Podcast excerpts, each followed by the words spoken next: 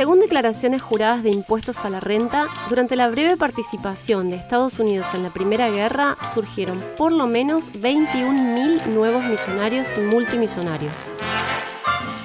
Y no estamos contando a quienes falsificaron sus declaraciones juradas de impuestos. Al país le costó unos 52 mil millones de dólares del momento. Es decir, eso es lo que pagó a la larga el ciudadano y la ciudadana común. Para que se hagan una idea, les tiro estos detalles. El beneficio normal anual de un negocio allá antes de la Primera Guerra era del 6, 8 y a veces hasta del 12%. Hablamos de la ganancia anual, ¿no?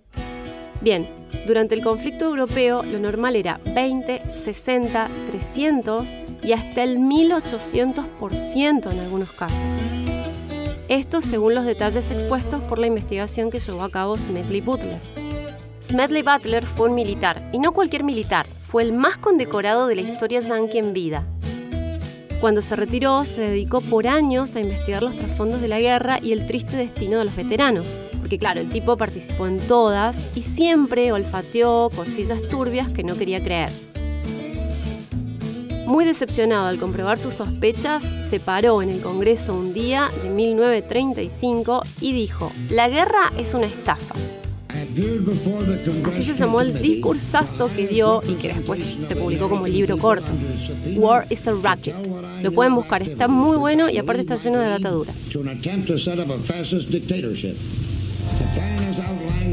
Butler denunciaba el revolcón triple X entre las corporaciones y los políticos explicaba cómo todo eso era un juego de especulación en el contexto de guerra, o sea, qué empresas de qué sectores le vendían cuánto al gobierno y con qué subsidios. Y, por supuesto, las más grandes se llevaban la mayor tajada. Ejemplo, la empresa DuPont, que desde hacía más de un siglo fabricaba la pólvora de USA. ¿Cómo les fue en la guerra a los DuPont? Bueno, durante los añitos previos, el promedio anual de sus ganancias era de 6 millones de dólares. Una muy buena cifra, claro. Ahora bien, durante los años de la guerra ese número subió a 58 millones de dólares, casi 10 veces más. DuPont les debe sonar por el teflón, la licra, el plutonio de las primeras bombas atómicas y por el hecho de que envenenó con C8 al planeta Tierra. Quien haya visto la peli Aguas Negras con Mark Ruffalo sabe más del tema. Y así muchísimas otras compañías de los rubros más variados, con un aumento del más del 900% en las ganancias. El maestro titiritero del que hablábamos en episodios anteriores, Bernays, ejerció su encantamiento ahí también. Primero colaboró en colocar a los estadounidenses a favor de la guerra y después los convenció de comprar los excedentes de productos que esa gente misma había pagado por producir. Escritor muy grosso y todo fino dijo una vez, hace como 120 años, que Estados Unidos era como un jardín de rapacini en el que se encontraban todas las variedades de las más venenosas plantas de la pasión por el dinero. Era hermano del célebre William James, el del pragmatismo, y lo del jardín venía por una novela clásica que se llamaba La hija de Rapacini. Esta chica se había vuelto venenosa al estar confinada a cuidar el jardín de plantas venenosas de su malvado padre científico otro de estos que quería hacer experimentos con la humanidad. Un chumerío que nada que ver. Hay personajes femeninos en el cómic que se basaron en la chica esta, Hiedra Venenosa o Poison Ivy, y también Mónica Rapacini con su hija biológica Carmilla Black o Scorpion. Pero ¿quiénes hicieron más plata que nadie? Los banqueros. Ellos tenían el capital que las empresas necesitaban a medida que florecían carnívoramente. ¿Cuánto ganaron? No se sabe. Por ser considerados allá consorcios y no empresas, no tenían por qué informar cuánta guita hacían sus accionistas. Lo cual me hace acordar al documental de 2003, La Corporación, en donde se explica que en Estados Unidos una corporación ante la ley es casi casi casi como una persona humana. Durante los tres capítulos que dura va comparando muy ingeniosamente ese tipo de persona jurídica con las características de un psicópata y muestra cómo se llenan perfecto todos los casilleros para confirmar el diagnóstico. Bueno, ¿y qué hicieron esos banqueros? pues, entre otras cosas, se pusieron a mirar el mapa de América del Sur. Acá prometíamos ser un buen negocio, sobre todo Argentina, porque desde hacía un siglo nuestros dirigentes venían mostrando entusiasmo por tomar deuda, mostrando que estábamos dispuestos a lo que sea para que los tinchos o los chads, como se les llama en inglés a la fauna de pibes deseables o populares, nos saluden en los recreos del colegio y lo que sea se traducía en cambiar sándwich de mila por goma de borrar usada. O sea, nuestros dirigentes pedían prestado bajo pactos en los que el pueblo argentino perdía mucho más de lo que ganaba. Ya desde hacía rato, porque esos préstamos arrancaron en libras esterlinas. En la distribución de los que le hizo en dólares Estados Unidos a América del Sur durante el periodo 1921-1931, Argentina fue la gran beneficiaria con el 42% del endeudamiento bruto total. Pero bueno, eso es otra historia. La cuestión es que en este momento que contamos, las inversiones y los desarrollos tecnológicos más pulenta empezaban a apuntar al mundo bélico. Y no sin perspicacia, porque se gestaba en Europa aquel tremendo segundo round de la Gran Guerra les leo un fragmento del discurso que dio Butler en 1935 en el Congreso. Hoy, cuando veo de nuevo el firmamento poblarse con las nubes de un conflicto bélico internacional, debo hablar claro. Otra vez las naciones están alineándose. No la gente, no los que luchan y pagan y mueren.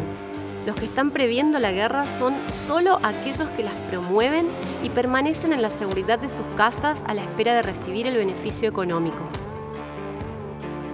Butler se murió a los 50 y pico, también de cáncer como Freud y también apenas iniciada la Segunda Guerra Mundial.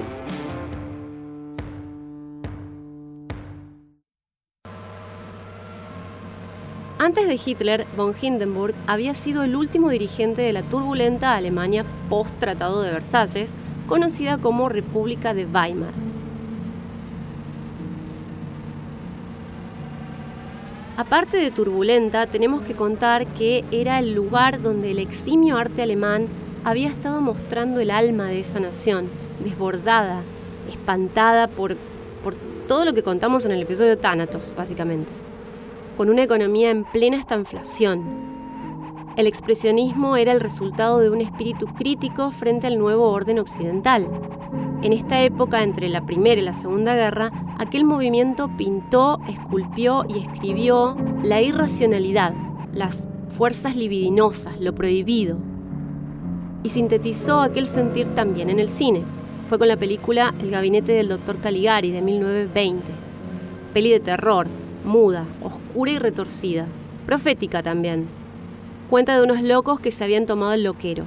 El más demente de todos era el director, un psiquiatra que hipnotizaba a un sonámbulo para que asesine gente.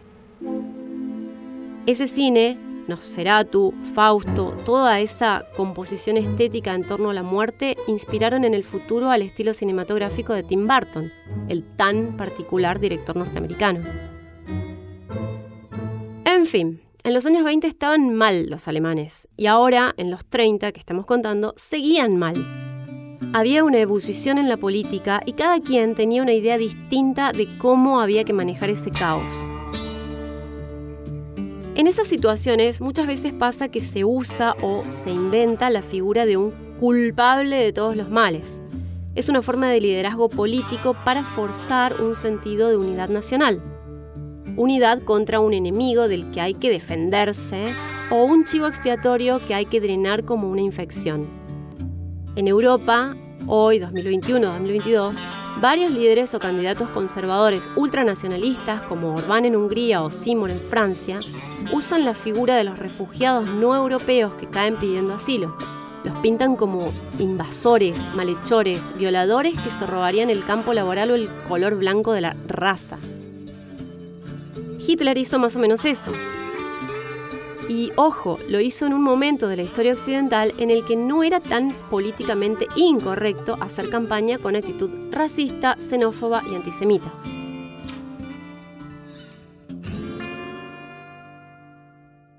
Bueno, la cosa es que el tipo era incapaz de gobernar de una forma más constructiva. Así que se pone al mando del loquero. Apela al recurso de avivar las fuerzas oscuras de las que hablaba Freud. Manipula y exalta las pulsiones que habitaban en su pueblo humillado. Despierta al nivel de las masas la, ya famosa en este podcast, ira narcisista. El Donald también echó mano de esa estrategia.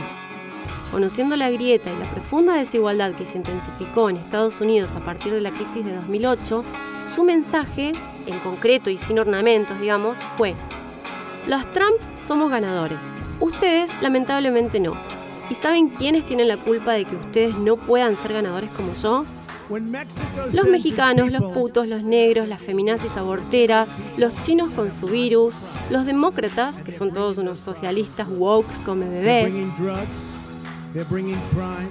El chivo expiatorio que usó Trump, tal como hizo Hitler, fue un otro de calidad racial cuestionable que amenaza con acabar con una supuesta superioridad ancestral autoatribuida.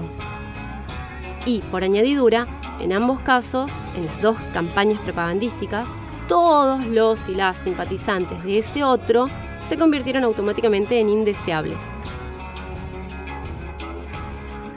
Alemania e Italia fueron más terroríficas en sus modos porque el mundo era un poco más propenso a aquello de la política por otros medios. Y muy histriónicos los tres, Mussolini, Hitler y Trump, digo, apelaron a un glorioso pasado a recuperar. Como dice la historiadora colombiana Diana Uribe, los líderes de las potencias imperialistas del siglo XX creían que seguían en el siglo XIX y lo mismo está pasando en el siglo XXI. Creen que todavía están en el XX. El temita con los nazis, de todos modos, era bastante más aparatoso porque Adolf, ya desde su Mein Kampf, sostenía lo de el espacio vital, o Lebensraum, que era esta idea de pangermanismo, de que la nación aria pura tenía como destino manifiesto limpiar el mundo de gente inferior, y para eso tenía que ocupar el mundo. O sea, la guerra estaba implícita en su teoría racial, y para armar esa teoría racial, los nazis tuvieron que ensamblar una cantidad de saberes que nada tenían que ver entre sí, pero que sonaban redondito. Salen con lo de unos ancestros que eran hombres dioses y que había que reivindicar. Claro, Italia tenía un pasado colosal y concreto, el Imperio Romano. Los nazis, a falta de un equivalente, se cuelgan de las mitologías germanas, reclaman un mundo cultural que, según el proto-indoeuropeo, se llama ario, que nunca fue una categoría racial, pero no importa, y al popurrí le meten simbología antigua, esoterismo, valquiria, anillo del nivelungo, voluntad de poder, metáfora nichiana que también ahí tirada de los pelos, y no sé cuántas cosas más. Ah, detalle, esos hombres dioses del pasado supuestamente perecieron en una catástrofe, esto explica por qué, ante la inminente caída del Tercer Reich, se decidió desde el famoso búnker que la cosa estaba destinada a ser también una catástrofe que hundiera consigo a toda Alemania. Pero volviendo a la cronología de acontecimientos.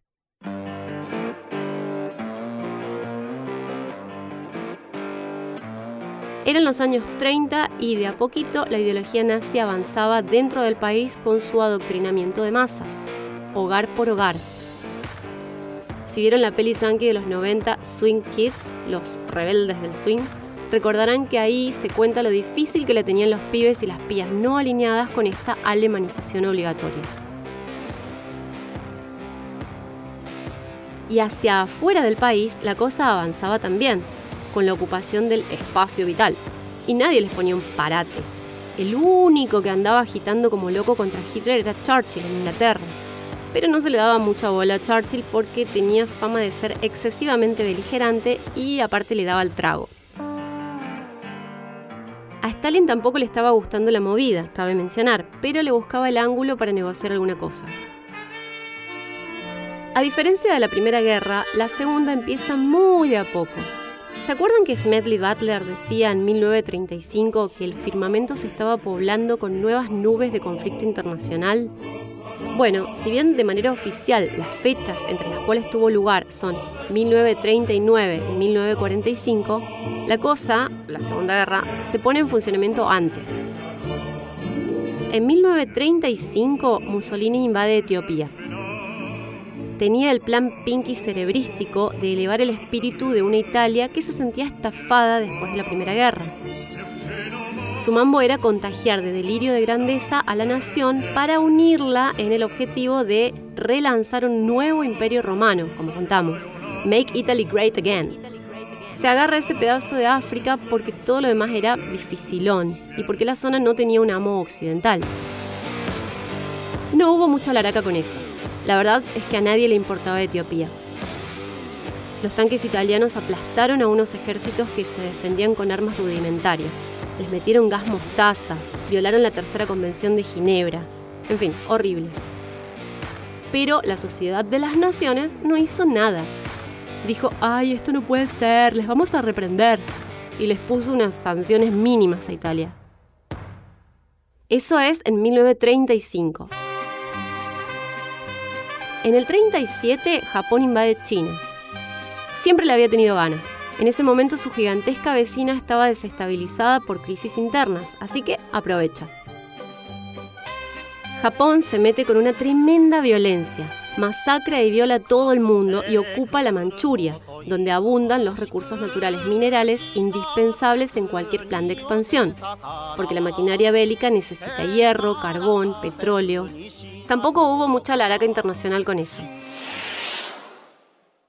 Alemania observaba esas cosillas y decía, mientras construía la fuerza militar mundial más poderosa hasta entonces. Hitler mismo ya se había arriesgado un año antes, en el 36. Había violado uno de los acuerdos de Versalles al colocar fuerza militar en una zona limítrofe con Francia y Bélgica y que le estaba prohibida. No pasó nada con eso tampoco. Se dice que la vista gorda de la Sociedad de las Naciones venía por el trauma colectivo de hacía una década atrás, donde que nadie quería tener que pronunciar la palabra guerra, y menos que menos verse en la obligación de intervenir. También se dice que era porque sabían que se les había ido la mano con Alemania. Francia y Gran Bretaña eran los dos principales miembros de esta League of Nations. Recuerden que Estados Unidos no quiso ser parte y ya explicamos por qué. Pero también puede ser que el motivo de la inacción de ese organismo mediador radique en el hecho de que, como advertía descorazonado Butler, los conflictos bélicos se habían consagrado como el verdadero big business.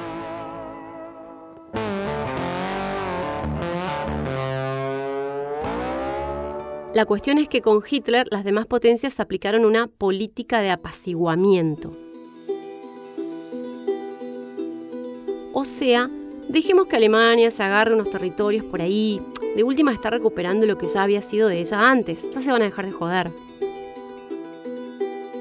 Es más, en el 38 Gran Bretaña dio el visto bueno para que Don Adolfo se anexara un pedazo de Checoslovaquia.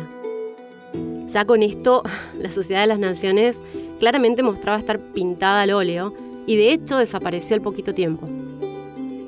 Y bueno, y como esos atropellos se iban repitiendo e iban encontrando luz verde para fabricar, comercializar y movilizar cada vez más maquinaria bélica, se decidió hacer una última puesta a punto antes de lanzarse a la nueva debacle mundial. El laboratorio era España. El contexto, su guerra civil. Ese conflicto duró del 36 al 39 y dio inicio a la dictadura franquista que duró 40 años.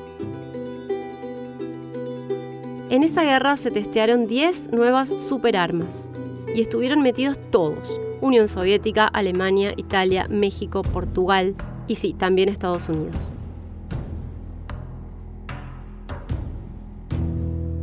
En el próximo episodio vamos a hablar de esto y de cómo en una Europa que había quedado licuada por el suicidio de la razón y centrifugada por la Gran Depresión, empieza oficialmente la Segunda Guerra Mundial. Qué bueno que llegaste hasta acá. Te contamos que Parque se sostiene y crece con el aporte económico de su comunidad de oyentes. Si te gusta lo que hacemos, podés suscribirte a Club Parque con una contribución mensual a través de Mercado Pago. Sumate a bancar a los podcasts de Córdoba.